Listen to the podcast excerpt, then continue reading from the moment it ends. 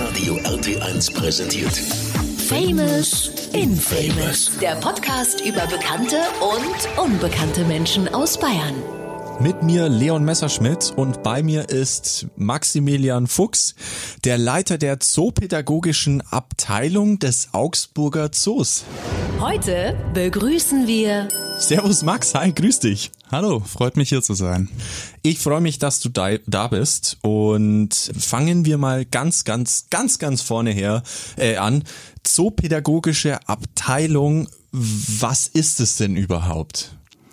Also ich wurde schon öfter gefragt, als ich gesagt habe, ich ähm, bin Zoopädagoge oder arbeite in einer Zooschule, ob ich dann die Zootiere unterrichte. Ähm, das natürlich nicht, sondern ähm, wie die meisten wissen, ist der Zoo ja auch ein wichtiger Bildungsort. Also dass da eben viele Schulklassen hinkommen, auch Kindergartengruppen oder Kindergeburtstage und ja, für solche Kinder, Jugendlichen und Erwachsene bin ich eben dann hauptverantwortlich, dass sie auch ja, möglichst viel über unsere Tiere und die Natur lernen. Also mit dem Nachnamen muss man ja fast im Zoo arbeiten, oder? Ich denke, das kriegst du wahrscheinlich öfter gesagt, aber Fuchs ist jetzt auch nicht so ein allgegenwärtiger Name, also bei mir zumindest nicht und jetzt auch noch im Zoo arbeiten. Ja, das stimmt und wenn ich so überlege, bin ich, glaube ich, der Einzige im Augsburger Zoo. Ah, wobei, doch, wir haben noch eine Frau Fuchs, das heißt, oh. es war nicht so ungewöhnlich. Aber sonst haben, glaube ich, keine anderen Mitarbeiter oder Mitarbeiterinnen Tiernamen. Okay. Von daher, ja, das passt schon ganz gut. Das passt schon sehr gut. Wie kommt man überhaupt zu so einem Beruf? Die Person. Ähm, ja, also es gibt natürlich jetzt keinen speziellen Studiengang Zoopädagogik oder auch keine Ausbildung, weil dafür gibt's dann doch zu wenige Stellen. Also ich persönlich habe mich schon immer sehr für Zoos und für Tiere im Allgemeinen interessiert und ja, habe auf Lehramt studiert, also Biologie und Geografie auf Gymnasiallehramt und ähm, wollte aber immer noch lieber, als dass ich praktisch Schullehrer werde, eigentlich irgendwie im Zoo arbeiten und dort dann den Kindern und Jugendlichen vor allem, ja, wie ich es gerade schon gesagt habe, Tiere und Natur und natürlich auch ähm, ja die die Probleme oder die Schutzmaßnahmen, die damit einhergehen, näher bringen. Du kommst ja ursprünglich nicht hier aus Augsburg, richtig? genau, vielleicht hört man es auch. Also ich komme gebürtig gebürtig aus Stuttgart. Ähm, ja, vielleicht gehe ich trotzdem als Schwabe durch hier. Ähm, und ich bin jetzt tatsächlich auch erst seit Mitte März hier, aber ja, ich glaube, ich habe mich ganz gut eingelebt. Ich sag zwar noch nicht Augsburg, aber ja, das mal schauen. Der Augsburger Zoo. Wie, wie ist es denn so, im Augsburger Zoo zu arbeiten? Ähm, also mega interessant bis jetzt, aber es ist natürlich auch sehr viel Neues auf einmal für mich, weil, wie gesagt, ähm, eben nicht nur der neue Beruf, sondern eine ganz neue Stadt und Lebensumfeld ähm, auf mich zugekommen sind. Jetzt so im ersten Monat, da habe ich natürlich erstmal mir einen Überblick verschafft. Ähm, einerseits natürlich, was haben wir bisher für zoopädagogische Programme? Ähm, ja, und insgesamt war in den letzten Jahren durch Corona eben gar nicht viel möglich. Das heißt, ja, da muss man jetzt einiges auch wieder aufbauen. Was natürlich noch wichtiger ist, ist aber natürlich die ganzen Menschen, kennenzulernen, die im Zoo arbeiten. Jetzt einerseits natürlich direkt in meiner Abteilung. Also ich habe zwei nette Kolleginnen, die mich eingelernt haben, wofür ich sehr dankbar bin. Und dann noch ein ganzes Team an Zoobegleiterinnen und Zoobegleitern, die ähm, sozusagen extern angestellt sind und die Führungen laufen. Die habe ich kennengelernt, aber natürlich muss man, wenn man gute Bildung im Zoo machen möchte, mit allen gut zusammenarbeiten. Und gerade wenn man ähm, mit Kindern auch mal hinter die Kulissen gehen will oder allein schon um die neuesten Infos über die Tiere im Zoo zu erfahren, muss man natürlich auch mit den Tierpflegern sprechen, mit der Zoodirektorin, dem Kurator, äh, mit den Tierärzten dann auch. Ähm, wir haben auch ein Klassenzimmer, wo vielleicht bisschen was umgebaut werden muss. Da muss ich mich dann mit den Handwerkern zusammensetzen. Also äh, ja viele Menschen und äh, natürlich parallel noch die Tiere möglichst gut kennenlernen, damit äh, ich ja da auch auf die Führungen, die ich natürlich dann auch schon laufe nebenher, äh, auch möglichst viel sagen kann.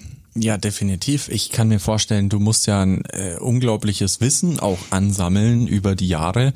Ich denke mal auch äh, in der Ausbildung oder eben äh, in deinem, in deinem, ähm, wie sagt man denn? Im Studium. In deinem Studium, genau, in dem mhm. Verlauf des Lebens, so hast du dich bestimmt ja auch viel damit beschäftigt, sonst wärst du da ja jetzt nicht, ähm, damit du dann auch das quasi unterrichten kannst. Ja, also im, im Biologiestudium, da lernt man natürlich so über die allgemeinen biologischen Prinzipien, was natürlich dann auch im Zoo wichtig ist, vor allem was Evolution, Ökologie angeht. Aber jetzt zu speziellen Zootierarten lernt man eigentlich nichts. Also ich habe im, im Studium alles Mögliche über Fadenwürmer gelernt, auch meine Ratte seziert, aber äh, ja, was äh, Elefanten oder Pinguine oder Tiger so machen, das ja, das habe ich dann auf der Straße gelernt sozusagen. ähm, aber ja, ich habe auch schon vor und während dem Studium in verschiedenen Zoos mitgearbeitet oder Praktika gemacht und wie gesagt, das hat mich schon immer interessiert und da ja, liest man sich schon mit der Zeit Wissen an. Ja. Aber trotzdem, ich muss mich auch immer wieder neu informieren, gerade bei Tieren, die ähm, ja, die ich sozusagen hier in Augsburg dann neu treffe, die es nicht gab in den Zoos, wo ich früher schon mal gearbeitet habe. Okay.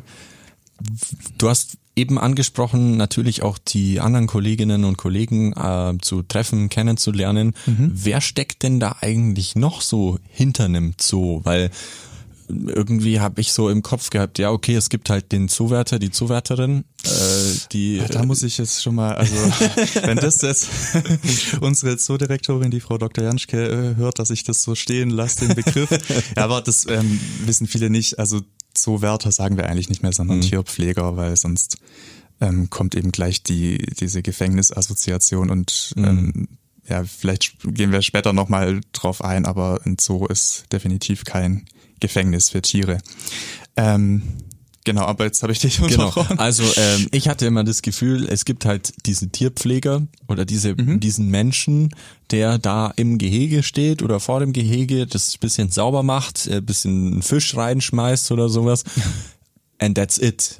Äh, aber da steckt ja noch viel viel mehr dahinter bei euch. Mhm. Also wir haben insgesamt über 70 Angestellte. Das heißt, äh, vermutlich vergesse ich jetzt gleich jemand. Ich hoffe, der oder diejenige ist mir nicht böse. Aber nur um mal so einen Überblick zu geben über die Berufe im Zoo. Wir haben eben natürlich die Tierpfleger, wobei da natürlich auch nicht jeder Tierpfleger sich um jedes Tier kümmert, sondern der Zoo ist eingeteilt. Also unser Zoo zum Beispiel in sieben Reviere, zum Beispiel das Robbenrevier, das Vogelrevier. Und da ist dann eben ein, ja, ein Grundstock an Tierpflegern, die eigentlich praktisch jeden Tag dort sind und sich dann eben auch besonders gut mit diesen Tieren auskennen. Weil, ja, es gehört natürlich schon mehr dazu als Gehege sauber machen oder nur, wie du jetzt gesagt hast, einen Fisch reinschmeißen. Also man ja. muss auch wissen, wie sich die Tiere verhalten, wie es mit der Fortpflanzung ist und so weiter. Dann ähm, natürlich ganz an der Spitze steht die Zoodirektorin. Dann gibt es einen Kurator, der eben so für den Tierbestand, das Management verantwortlich ist. Ähm, es gibt jetzt gerade auch eine Volontärassistentin, die die beiden unterstützt. Ähm, Tierärzte sind nicht fest bei uns im Zoo angestellt, die kommen aber trotzdem dann aus einer Tierklinik dreimal die Woche, um da zu kontrollieren, dass alles gut geht.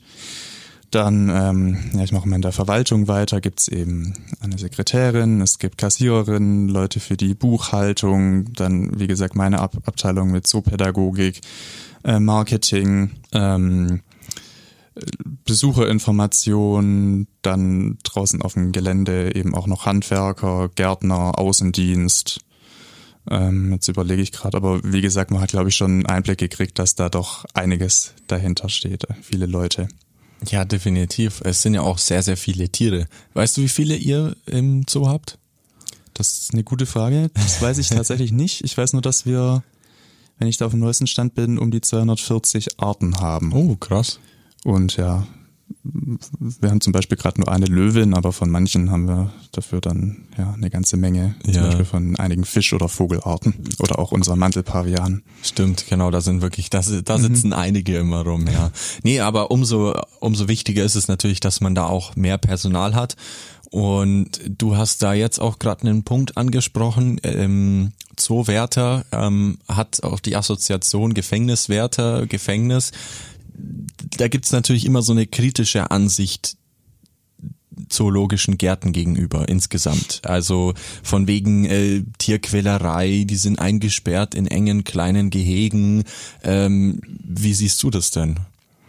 Mhm, also ist eine sehr gute Frage und ja, sowas wird immer natürlich auch diskutiert in der Gesellschaft und grundsätzlich ist es ja eigentlich gut, dass sowas diskutiert wird. Also ich glaube vor 200 Jahren, als die ersten Zoos so in Europa entstanden sind, da hat es niemand groß in Frage gestellt. Ähm, jetzt meine, meine Argumentation, wenn ich sowas zum Beispiel mit Besuchergruppen bespreche, dann sage ich, dass dieses Bild der Freiheit eigentlich ein sehr menschliches ist. Genauso wie eben der Begriff Gefängnis. Also Menschen haben vielleicht Gefängnisse, aber Tiere haben keine Gefängnisse. Und ähm, ich glaube, um das zu verstehen, muss man sich auch natürlich mit Tieren in der Natur auskennen.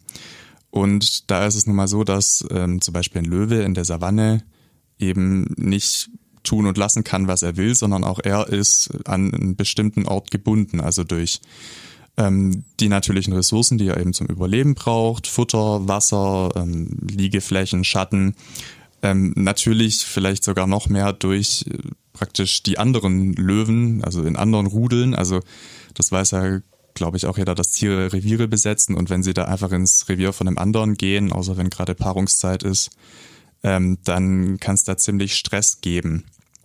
Ähm, das Zweite, was man dazu sagen kann, also wenn wir das so erzählen und sagen, die Gehege im Zoo sind praktisch wie die Reviere für die Tiere, dann sagen die Leute, ja gut, aber trotzdem ist doch so ein Revier von einem Löwen beispielsweise in der Savanne viel, viel größer als im Zoo. Und das ist natürlich ähm, schon ein bisschen besseres Argument. Aber auch da muss man sagen, dass auch Wildtiere in der Natur ihre Reviergröße nicht, also allein an der Größe ausmachen. Also äh, sondern wie gesagt an den gegebenen Gegebenheiten, die sie da vorfinden. Zum Beispiel ein Tiger in Sibirien, der kann ein Revier haben, das hundertmal so groß ist wie ein Tiger, der in Indien lebt. Einfach weil es in Indien das Klima besser ist für, also es viel mehr Beute gibt für den Tiger, obwohl eben beide die gleiche Art sind. Oder auch, ähm, wenn wir uns anschauen, die Tiere, die ursprünglich im Wald gelebt haben zum Beispiel und jetzt in Städten leben, also äh, Amseln, die haben kleinere Reviere in unseren Gärten, als sie es im Wald hätten, wenn die Menschen sie zufüttern. Und äh, um jetzt wieder auf den Zoo zurückzukommen, natürlich spielt die Größe eine gewisse Rolle, deswegen wir versuchen ja auch immer größere Gehege zu bauen zum Beispiel jetzt vor ähm, drei Jahren das Elefantenhaus.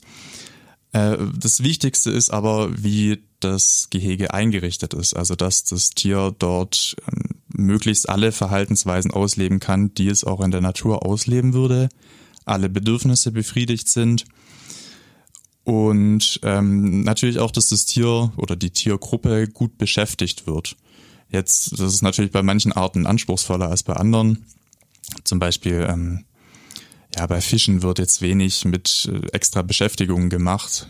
Aber zum Beispiel unsere Schimpansen, die ja sehr intelligente Tiere sind oder Primaten im Allgemeinen, da ähm, bringen die Tierpfleger dann immer wieder neue Verhaltensanreize rein. Das wird auch Enrichment genannt. Also das, äh, was man dann im Schimpansengehege zum Beispiel beobachten kann, wenn die dann äh, zum Beispiel alte Klopapierrollen kriegen, wo irgendwelche Nüsse oder Rosinen drin versteckt sind oder äh, diesen, da stehen ja solche Kästen drin, wo sie dann sich sozusagen Stöckchen zurechtbiegen oder brechen müssen, um dort eben das Futter rauszuangeln, wie sie es auch in der Natur am Termitenhügel machen.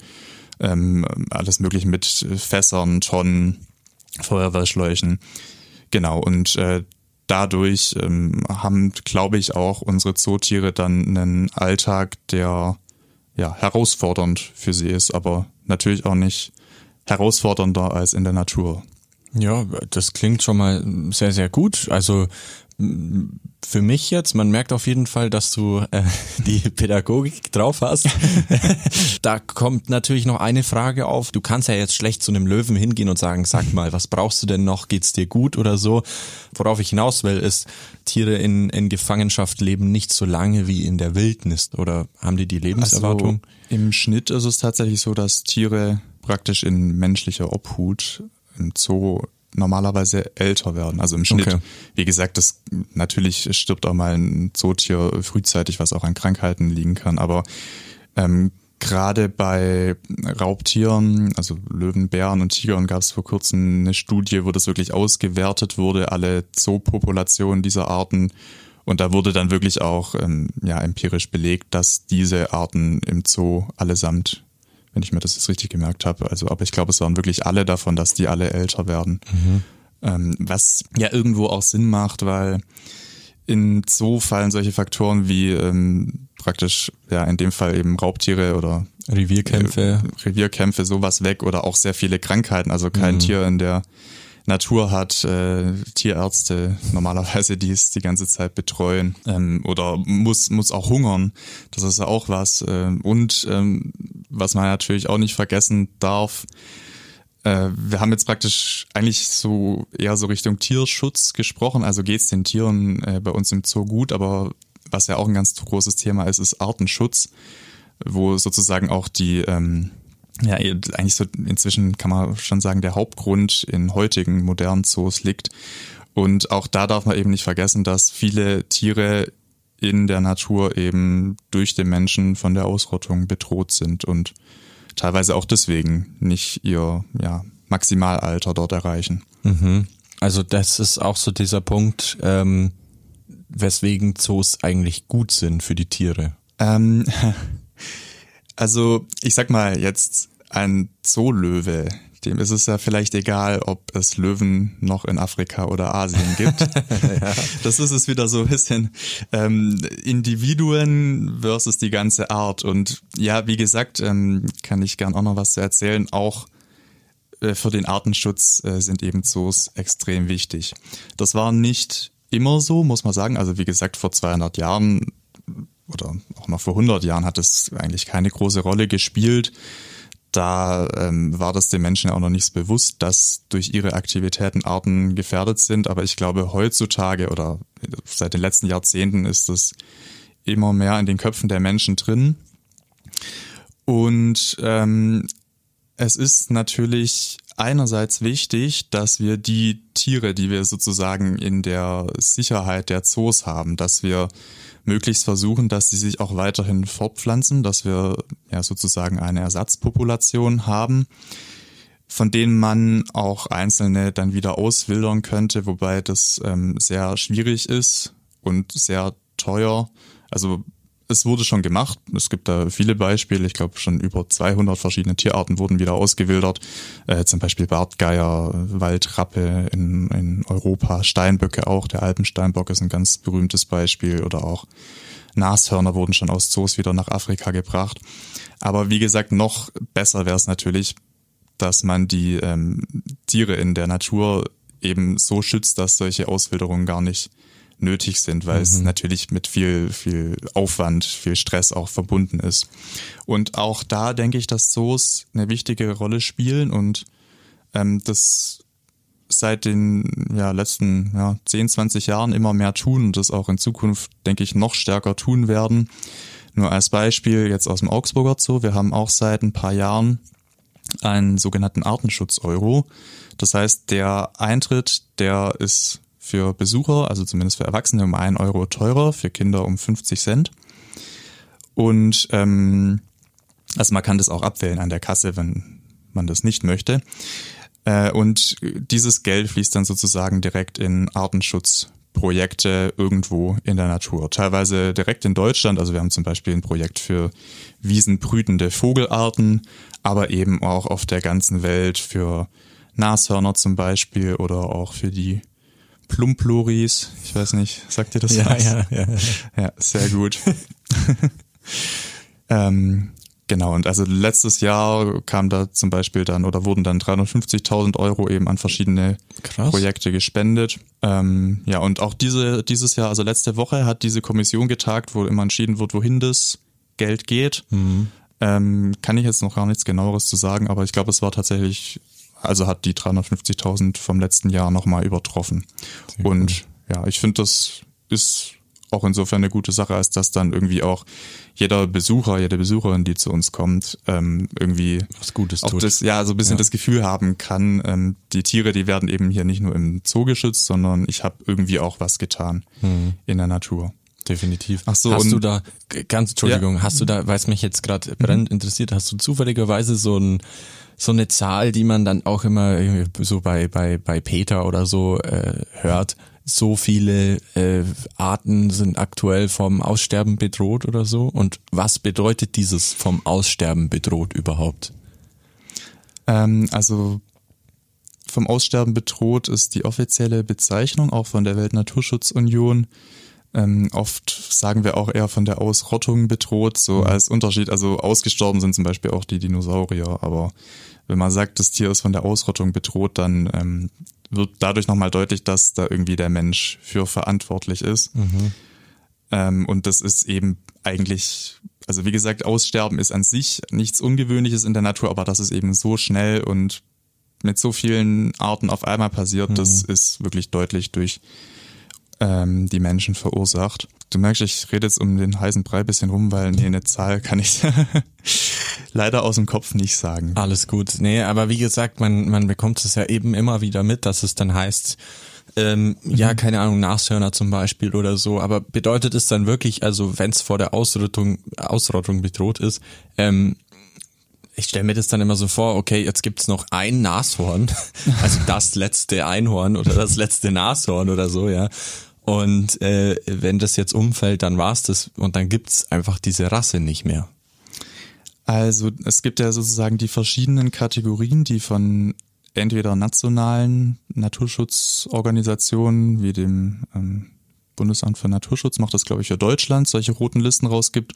Oder auf der Welt, weltweiten Skala gibt's eben auch noch die Weltnaturschutzunion und die haben äh, wirklich genau festgelegte Kriterien, ab wann ist das Tier jetzt nicht gefährdet.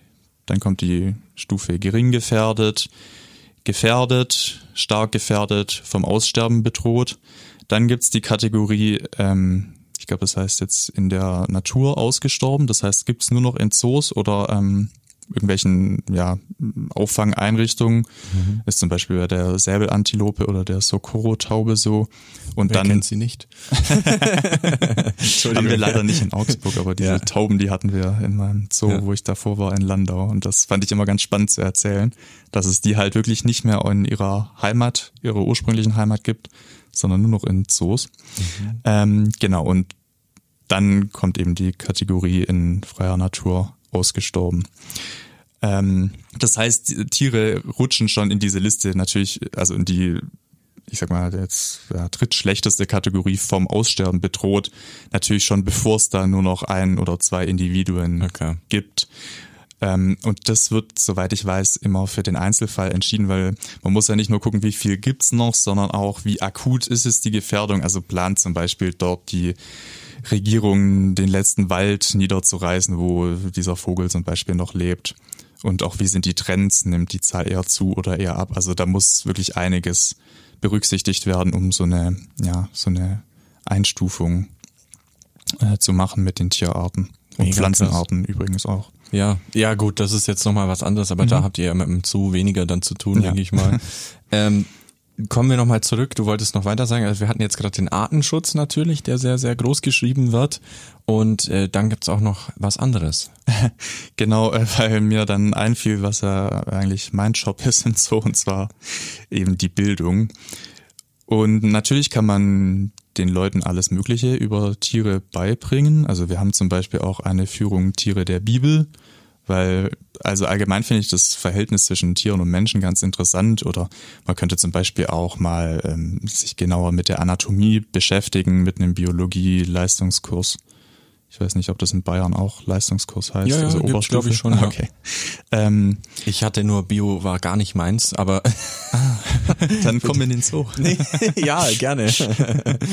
Ähm, genau, aber was eben am wichtigsten ist an unserer Bildungsarbeit, und das ist auch nicht nur meine Meinung, sondern es gibt auch, also Zoos sind ja in Verbänden organisiert und das ist auch vom Weltzooverband so vorgegeben, dass es eben vor allem um Artenschutz, Arten- und Naturschutz gehen soll. Das heißt, ähm, da gehört natürlich auch erstmal dazu, so ein äh, Bewusstsein für die Artenvielfalt zu schaffen. Warum sind bestimmte Arten wichtig? Was ist an ihnen schön?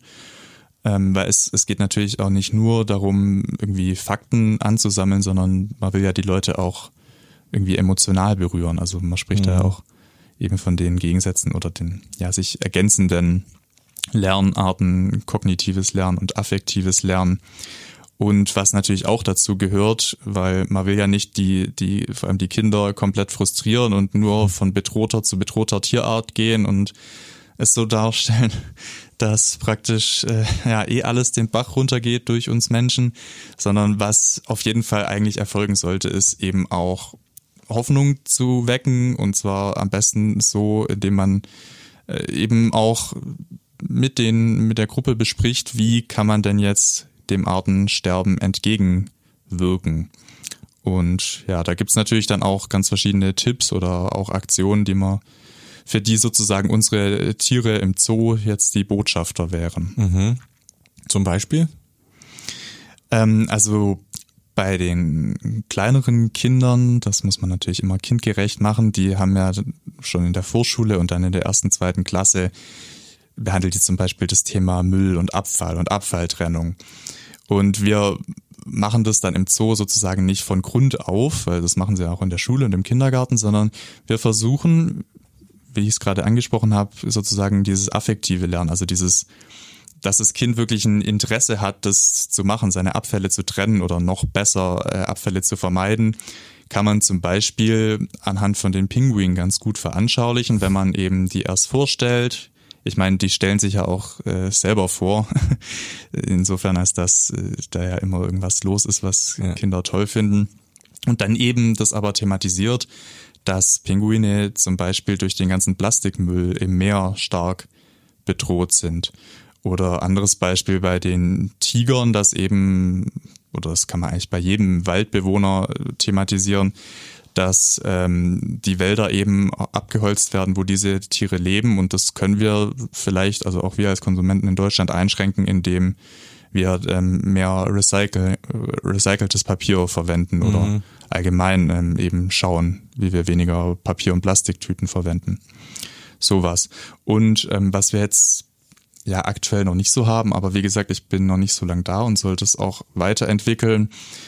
Äh, vielleicht könnte man schon auch abseits von solchen Schul- oder Kindergartenführungen mal längerfristige Projekte machen, wo dann auch wirklich mal vielleicht auf dem Zoogelände ein kleines Biotop eingerichtet wird oder zumindest ähm, die Kinder lernen, wie man sowas macht, dass sie es dann bei sich zu Hause machen können, mhm. auf dem Balkon oder im Garten oder irgendwo in der Stadt. Genau, also ja, da ich habe einige Ideen und ich glaube, in meinem Team gibt's auch viele Ideen. Wie gesagt, ich bin mhm. nicht der einzige Zoopädagoge. Von daher, ja, das wird so die Aufgabe in den nächsten Monaten, aber auch Jahren für uns sein. Sehr, sehr cool. Also das sind alles so Sachen, die du jetzt erzählst. Klar, von denen hat man vielleicht mal gehört, aber ehrlich gesagt habe ich da nie effektiv dran gedacht, dass sowas auch in einem Zoo passiert, muss ich gestehen. Also ähm, allein diese Beispiele jetzt zu nehmen mit, äh, ja, der, gleich ist es jetzt nicht, ja, aber welche Zusammenhänge Menschen und Pinguine zum Beispiel haben, ja, oder mit Mülltrennung, ähm, das finde ich schon super, super spannend und äh, sich das mal genauer anzuschauen. Das bekommt man wahrscheinlich auch mit, wenn man sich die Schilder einfach nur durchliest, oder? Oder so, oder muss man da wirklich eine Tour bei dir buchen? also tatsächlich wäre meine Abteilung in Zukunft auch verantwortlich, die Schilder nochmal zu überarbeiten, weil, wie gesagt, durch äh, Corona ist da ähm, ja vieles also lagen die Prioritäten natürlich woanders. Und mhm. wenn keine Besucher kommen dürfen in den Zoo, dann brauche ich auch keine Gehegeschilder. Aber auch das wäre ein Projekt, was wir dann vielleicht mal im Winter, wenn wieder weniger Klassen kommen, in Angriff nehmen. Ja. Weil äh, tatsächlich sowas in die Richtung steht da jetzt noch nicht. Aber auch das wäre natürlich was, was man in Zukunft machen könnte. Und ähm, also ich finde es gut, wenn man sozusagen, also der Zoo ist ja groß genug, um verschiedene Arten von Bildungsangeboten zu bieten und ich glaube, dass die wenigsten wirklich kommen und dann sich anderthalb Stunden lang, also so lang wie eine Führung geht, die Schilder durchlesen mhm. und Kinder schon gleich nicht. Also da könnte man natürlich für Kinder natürlich auch noch speziellere Dinge, also vielleicht auch ein bisschen was, wo man aktiver werden kann, noch einrichten. Mhm. Aber trotzdem ist es ja was anderes, als wenn man wirklich dann eine Führung bucht oder dann vielleicht auch einen längeren Workshop oder ähm, Unterricht macht bei uns. Auf jeden Fall ein sehr, sehr wichtiges Thema, was natürlich auch in Zukunft weiter interessant bleibt. Wenn wir schon mal bei der Zukunft sind, wie geht's denn grundsätzlich mit den Zoos in Zukunft weiter? Wird es da große Veränderungen geben, dass man irgendwann 3D Virtual Reality Dinosaurier hat oder wie soll das in Zukunft weitergehen? Also das ist zwar cool sowas, aber ich denke, dass die primäre Aufgabe der Zoos natürlich ist, die Arten zu schützen, die gerade noch leben. Also dass es dann gar nicht erst nötig wird, die mal irgendwie per Computer zum Leben zu erwecken. Deswegen denke ich, dass Zoos eben in Zukunft und zwar in eigentlich allen Bereichen den Blick noch mehr auf den Artenschutz legen werden. Also es betrifft, dass man mehr äh, vom Aussterben bedrohte Arten überhaupt hält im Zoo, dass äh, vermutlich auch mehr Gelder dann in die Projekte in der Natur fließen und jetzt für meine Abteilung, also den pädagogischen Bereich, dass man vor allem die Kinder auch dazu motiviert ähm, und ja dazu begeistert, auch mehr für die Natur und für bedrohte Arten zu unternehmen. Kann man euch dabei dann auch irgendwie helfen? Ähm, also gut, finanziell natürlich immer durch Spenden, aber also ich sehe das eher so als äh, gesamtgesellschaftliche Aufgabe. Also man muss auch sagen, der Augsburger Zoo und auch alle Zoos stehen nicht allein, sondern es gibt so viele Naturschutzorganisationen oder auch Organisationen, die sich allgemein mit dem Thema Nachhaltigkeit beschäftigen. Und natürlich sollte das auch in Zukunft noch mehr im Leben von jedem Einzelnen und jeder Einzelnen irgendwie eine Rolle spielen. Und ja, insofern äh, wäre es am besten, wir würden irgendwie alle zusammenarbeiten und ich glaube, der Zoo ist ein ganz guter Lernort, um auch Leute zusammenzubringen. Definitiv. Eine Sache, die mir jetzt noch äh, gerade einfällt, du hast ja vorhin erzählt, du hast Bio studiert und dann mhm. natürlich auch in verschiedenen anderen Zoos ähm, gelernt und, und, und, und Tiere kennengelernt, Tiere beobachten dürfen wahrscheinlich auch äh, weit nach den normalen Öffnungszeiten oder vor den normalen Öffnungszeiten und viel näher dran, als man jetzt so als Besucher ist. Gab es da irgendwie einen Moment, äh, den du miterlebt hast, keine Ahnung, eine Geburt des Tieres oder einfach äh, so die Tiere in ihrem natürlichen, in Anführungszeichen natürlichen Habitat zu beobachten, der dir wirklich im Kopf geblieben ist? Also es gab schon viele schöne Momente. Eins war, also was ich besonders cool fand, ähm, ich habe mit 18 ein freiwilliges ökologisches Jahr im Zoo Neunkirchen im Saarland gemacht und da mussten wir ein kleines Känguru von Hand aufziehen, also mit der Flasche, weil seine Mutter war leider gestorben. Und das durfte ich dann eben auch mal machen. Also das, ich habe mich halt in den Schneidersitz hingesetzt und das Känguru kam dann zu mir und ich habe ihm ja die Flasche gegeben und ja, so eine direkte Begegnung, das ist natürlich schon was Besonderes, auch wenn man ja vielleicht als nicht im Zoo arbeitender so ein bisschen die Vorstellung hat, ah ja, das machen vor allem die Tierpfleger den ganzen Tag, das ist natürlich die Ausnahme. Eigentlich ist es ja auch viel besser, wenn die Tiere wirklich natürlicher eben von ihren Eltern aufgezogen werden. Mhm. Aber ja, trotzdem berührt einen sowas natürlich ganz besonders. Definitiv. Vor allem, äh, hattest du dann auch so einen Beutel, wo das kleine Känguru-Baby dann da reinhüpfen durfte? Oder? Ähm, nee, also da war es schon alt genug, dass es schon, okay. also nicht mehr so ganz nackt und klein, wie die ja sind, wenn sie auf die ja, Welt ja. kommen, sondern natürlich, das hatte schon Fell und konnte draußen rumhüpfen, aber es hat eben noch so zusätzlich was von der Milch gebraucht. Weil ich glaube, meine Kollegin, die es von an oder relativ früh hatte, die hat es teilweise schon in einer Tasche mit sich rumgetragen, ja. So cool. Ja, Kängurus sind super, super cool. Der heiße Stuhl. Da kommen wir gleich zum heißen Stuhl und äh, mhm. äh, den wirklich wichtigen Fragen. ich bin schon sehr gespannt, was jetzt kommt. Ähm, du arbeitest ja im Zoo, daher ist die erste Frage ganz, ganz klar. Äh, wir hatten gerade die Kängurus. Welches ist denn dein Lieblingstier? ich habe beim Mittagessen noch mit meinen Kollegen gesprochen, dass die Frage bestimmt kommt. wir haben uns gemeinsam Gedanken gemacht. Also jetzt im Augsburger Zoo oder Tierart generell? Einfach dein Lieblingstier. Das ist sehr schwierig. Ähm, ich finde irgendwie die meisten Tiere, die einen Rüssel haben, cool. Also gut, Elefanten vielleicht nicht mal so, aber ich mag sehr gerne Ameisenbären mhm. oder auch Tapire. Oh ja. Äh, oder auch ja, Primaten, die haben jetzt meistens keinen Rüssel, aber finde ich trotzdem cool. Ähm, jetzt in Augsburg, da hatte ich mir jetzt, wie gesagt, beim Mittagessen schon Gedanken gemacht. Ähm, und wir haben eine kleine Gruppe von Mohrenmakis. Sagt ihr das was? Ja. Soll ich es trotzdem erklären? Bitte, bitte. hab, ja. Was ist denn ein Moornmaki? ein, äh, ein, eine Lemurenart, also praktisch äh, wie auch die ja, Tiere aus Madagaskar, also aus dem Film und aber auch von der gleichnamigen Insel. Und ja, ich finde die einfach äh, irgendwie cool. Und was eben vor allem schön ist, also auch das ist eine Tierart, die ist stark gefährdet, dass die bei uns Nachwuchs gekriegt haben, kurz bevor ich gekommen bin. Das heißt, ich kann mir den kleinen Rocket, so heißt er, jetzt auch immer wieder anschauen. Sehr schön. Ich glaube, ähm, der Zoo Augsburg hat ja letztes oder vorletztes Jahr sogar Geburtstag gefeiert, ne? Da, es war vor deiner Zeit. Gut, Auf jeden Fall. feiert er jedes Jahr. Ja, gut, aber äh, so, das war Ja, ein runder Geburtstag. meinst. Also ich glaube, 37 wurde er gegründet, aber also 1937. Ja. Dann wäre es ja doch irgendwas. Ja, genau. von- Jedenfalls haben Ja. wir äh, so einen äh, großen äh, dann Kuchen vorbeigebracht quasi und da waren Ah. unter anderem ähm, die Lemurenart war mit am Start und durfte die Trauben futtern Ah. und so, genau. Also sehr, sehr Okay. süße Kids. Äh, sehr, sehr süße Tiere. Ja, Äh, ähm, Okidoki, dann ähm, bist du eher die Nachteule oder der frühe Vogel? Mm, Nachteule. Ja, eher länger wach.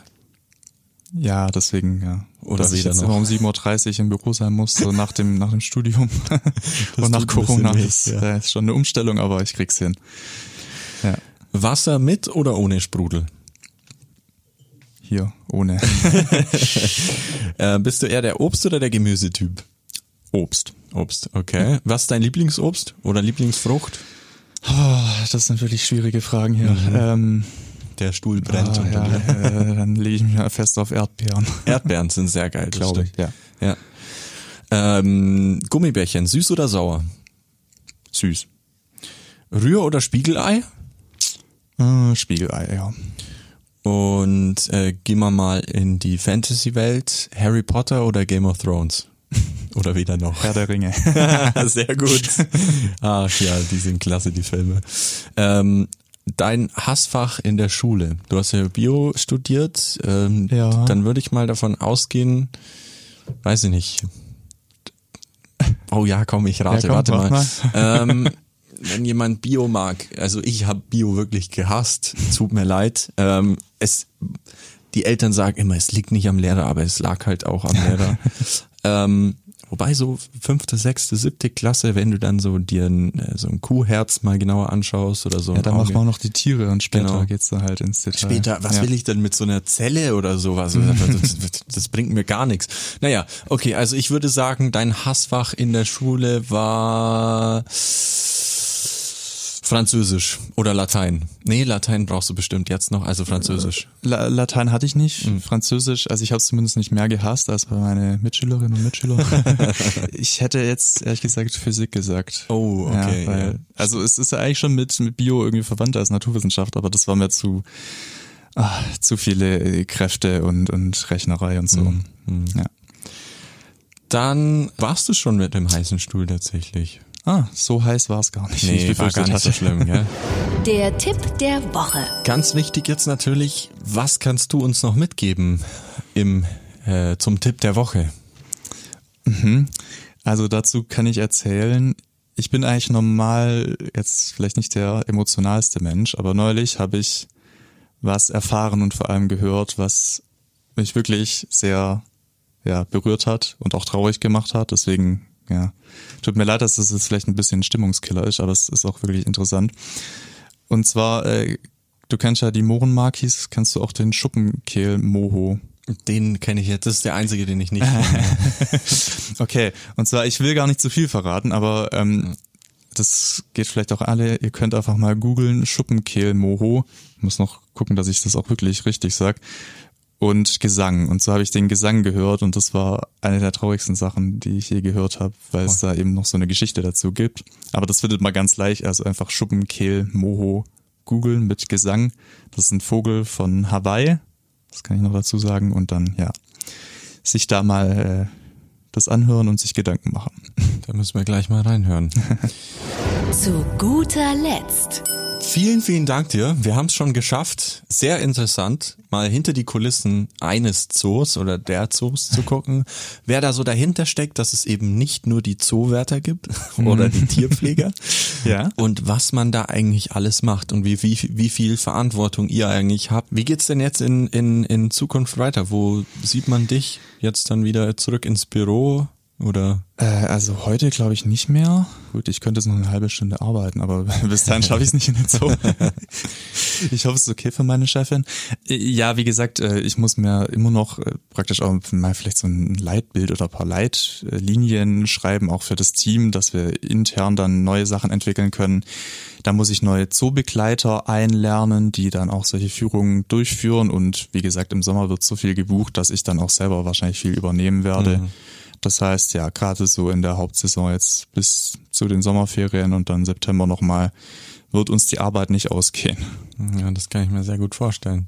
Im Winter ist dann wirklich Winterpause bei euch, oder? Nee, also da kommen schon auch Schulklassen, aber das ist ja klar, dass das für die meisten Leute dann halt weniger attraktiv ist. Obwohl es natürlich im Winter den Vorteil hat, dass es dann leerer ist im Zoo. Da könnt ihr dann auch mehr machen, also mhm. was jetzt viel angeht. Genau. Vielen, vielen Dank dir nochmal fürs Vorbeischauen und äh, für den kleinen, großen Einblick eigentlich in, in die Tierwelt, sage ich jetzt einfach mal. Ja, bitte und das Danke gebe ich zurück.